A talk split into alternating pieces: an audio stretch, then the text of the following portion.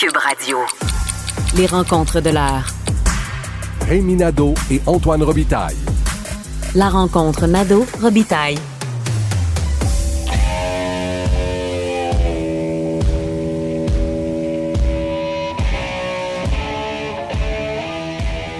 Et bonjour, Rémi Nadeau. Salut mon cher Antoine. Amateur de rock pâteux, expert en steak et tarte au sucre et accessoirement chef de bureau parlementaire à l'Assemblée nationale, en direct de chez lui aujourd'hui. Oui, Antoine. La commissaire à la santé a remis son rapport préliminaire sur l'hécatombe dans les CHSLD. Et ça, ça s'est passé surtout lors de la première vague. Et à première vue, là, moi, ça me semble tellement flou et mou. En tout cas, il y a même le mot gouvernance qui me, que je trouve détestable que je me demande si ça va vraiment mettre fin aux demandes d'enquête publique de la part des oppositions. Je pense pas, justement, euh, parce que j'ai euh, regardé. C'est sûr que c'est un rapport préliminaire. Il y aura un rapport final qui est attendu pour décembre, si ce n'est pas euh, reporté, bien entendu, puisque pour ce genre d'exercice, moi, écoute, moi, je serais pas surpris que qu'on apprenne à un moment donné que, que la commissaire demande un délai. Mais bon, mais toujours est-il que... Elle en a déjà obtenu un? Elle a déjà effectivement obtenu un délai, effectivement, et puis euh, c'est sûr que bon, on comprend que c'est pas le rapport final, mais comme tu l'as mentionné, on a l'impression qu'il y, y, a un décalage dans le sens que elle pointe des problèmes organisationnels euh, qui, qui sont évidents, qui, qui sont apparus là euh, cruellement à notre face pendant la première pandémie, alors qu'il y avait des décès qui se multipliaient. Et euh, donc, on le sait, par exemple, le manque d'organisation, le manque de ressources humaines, le fait qu'il n'y avait pas un patron par établissement, que le processus décisionnel donc était compliqué, qu'il n'y a pas de, de, de, de structure élaborée euh, sur le contrôle de qualité, euh, qui a pas suffisamment d'informations en temps réel dans, le réseau de la santé. Ben, bon, bref, tout ça, ça nous est apparu de façon très évidente et, tellement que depuis ce temps-là, Christian Dubé, qui a pris les rênes à la santé après Daniel McCann, a entrepris plusieurs changements. Le, le, fait que maintenant, il y a un gestionnaire par établissement, par exemple, de soins de longue durée, euh, c'est acquis. Euh, le fait que maintenant Christian Dubé a fait sauter des verrous euh, pour euh, pouvoir obtenir des informations des, des CIS, des SUS, des établissements de santé partout sur le territoire afin de, de pouvoir avoir une bonne veille de ce qui, qui, se passe dans le réseau partout et avoir la bonne information sans délai.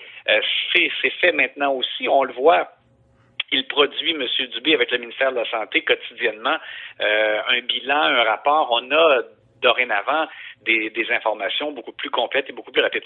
Alors, bref, je trouve que c'est beaucoup trop euh, en surface, dans le fond, ce qu'on ce qu'on ce qu'on lit dans, dans le rapport. Euh, les conclusions, on a l'impression qu'il y a déjà beaucoup de choses d'appliquer. Et à l'inverse, ben, ce qu'on voudrait savoir, c'est davantage dans le détail, par exemple, dans une région donnée ou dans un établissement donné, c'est quelle étape qui a été mal faite, par exemple, qui, qui, a eu un impact ou qui a causé euh, vraiment euh, des décès ou une lacune dans les soins et, qu'est-ce qu'elle propose pour que dorénavant, dans, ce secteur-là, par exemple, il y ait une amélioration? Il me semble que on, on, a l'impression qu'on est juste dans un survol. Ben, c'est parce que c'est, je pense, que c'est l'analyse systémique de la gouvernance qui fait en sorte que personne n'est responsable. On revient oui. à l'accusation de notre collègue Michel Hébert. Notre ancien collègue Michel Hébert disait toujours le Québec, c'est le pays du no fault. Et, et c'est l'impression qu'on a. Je veux dire, moi non plus, j'ai pas eu le temps de lire les sept tomes là, qui ont été déposés. Puis c'est préliminaire, comme tu l'as bien dit, mais mon Dieu, de, de, se faire dire que la gouvernance a, créé finalement le problème qu'on a connu pendant la première phase de la pandémie, ça me semble tellement une évidence que c'est décourageant. Et j'ai hâte de voir la, réaction des oppositions, d'ailleurs. Il y a un élément, Antoine, que j'ai aimé à la lecture, euh, puis pourtant, elle met pas de temps l'emphase là-dessus, mais euh, moi, je, je, me rappelle aussi que je, les bras m'étaient tombés euh, quand on, on, on, découvrait à quel point là, il y avait euh, l'hécatombe dans les CHSLD, tout ça. On se disait, pourtant, la ministre responsable des aînés s'était vantée d'avoir fait de longues tournées des CHSLD. Puis on se disait comment, euh, je comprends qu'évidemment à ce moment-là, Marguerite Blais, oui. Oui, il n'y avait pas de pandémie à ce moment-là, mais en même temps, on se disait comment elle a pu euh, trouver que ça allait super bien dans, dans ses visites, qu'elle a pris la peine de, se rendre sur place, de, de dans le fond, d'inspecter un peu ce qui se déroulait, puis de ne pas avoir vu davantage des lacunes. Bon. Euh, et elle pointe, la commissaire, sur ça intéressant aussi, même le fait qu'il y a des visites d'évaluation des CHSLD ou des établissements de soins de longue durée.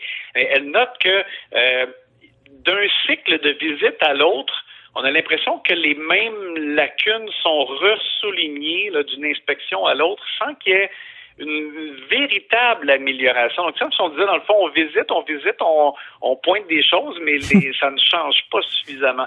Donc, je, moi, j'espère que ça, à ce niveau-là, euh, il y aura aussi euh, une façon de faire ou euh, davantage de, ben, c'est de l'imputabilité, comme tu le disais, mais aussi de s'assurer que lorsqu'on a signalé des lacunes, ben, qu'elles sont corrigées de façon tangible et pas qu'on fait juste, dans le fond, des inspections pour ben toujours dire les mêmes choses qui ne changent pas. Là.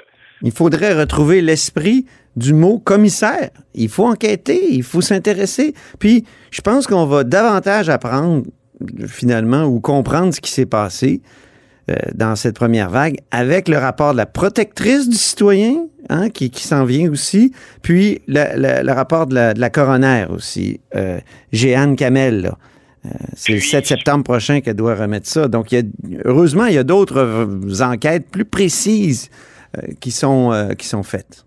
Qui sont menées, effectivement. Mais ceci étant, là, moi, je te dis, c'est sûr que je, ça, je pense pas que ça va arriver. Je pense pas que le gouvernement caquiste va changer d'idée. Ils ont refusé de tenir une enquête publique plus large. Mm. Mais et, je pense que la CAC va être réélue euh, en 2022. Donc, je, je pense pas que ça va changer. Mais si vraiment il y avait un changement de gouvernement et qu'un un nouveau gouvernement euh, suggérait ou proposait de, tenir une véritable enquête publique, moi je l'appuie, je l'appuierais. Je, pense que encore une fois, euh, même si euh, euh, le, ben, j'allais dire le gros de la pandémie est passé, mais on est encore quand même dedans avec la quatrième vague.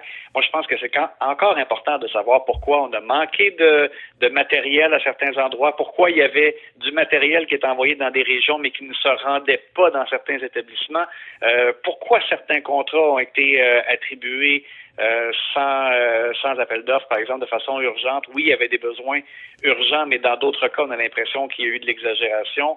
Et je pense que pour, pour différents éléments, ça mérite que l'on puisse avoir une chance de faire un examen de ce qui s'est produit et tirer de leçons pour le, futur.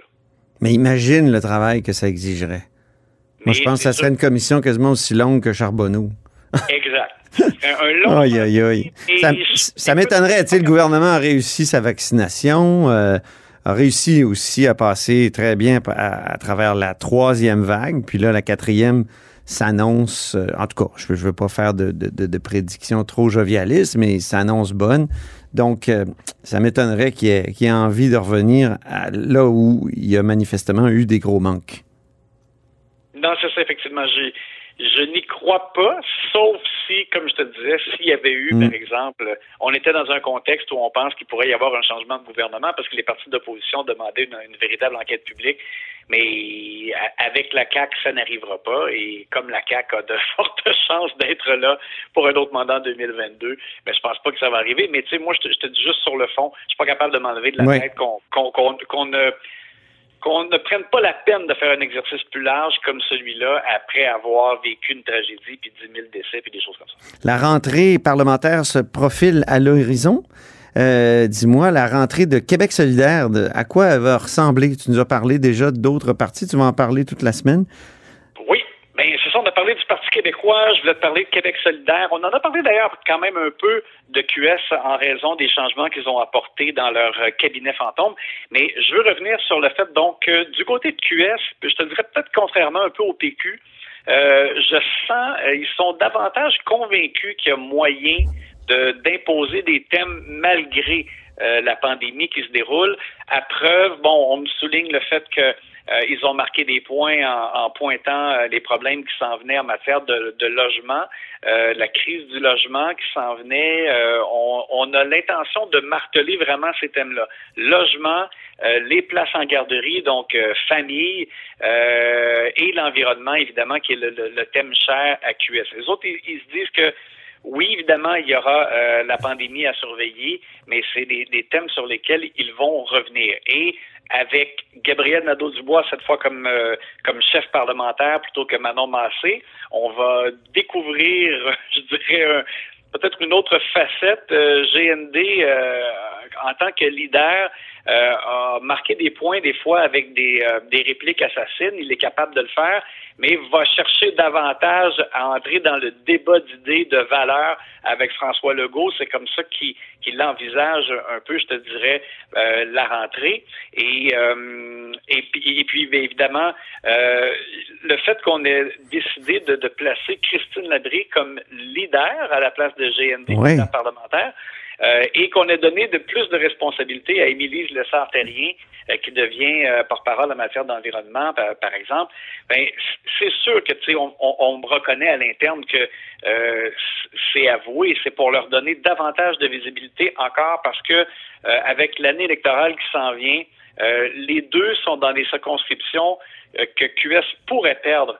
Euh, je, pense notamment à Émilie Le Santérien, je pense que dont, dont, le siège est probablement le plus en difficulté euh, chez euh, chez QS présentement. Et euh, on me dit que c'est vrai, c'est avoué qu'on cherche davantage à les mettre en valeur dans leur travail parlementaire euh, parce que ce sera probablement difficile quand même pour QS de, de conserver ces circonscriptions-là à l'automne prochain. Ben, merci beaucoup, Rémi Nadeau. Ça fait plaisir. Amateur de rock pâteux, expert en steak, tarte au sucre et accessoirement chef de bureau parlementaire à l'Assemblée nationale. Et c'est demain que tu remets le prix steak et le prix tarte au sucre. Exactement. À demain.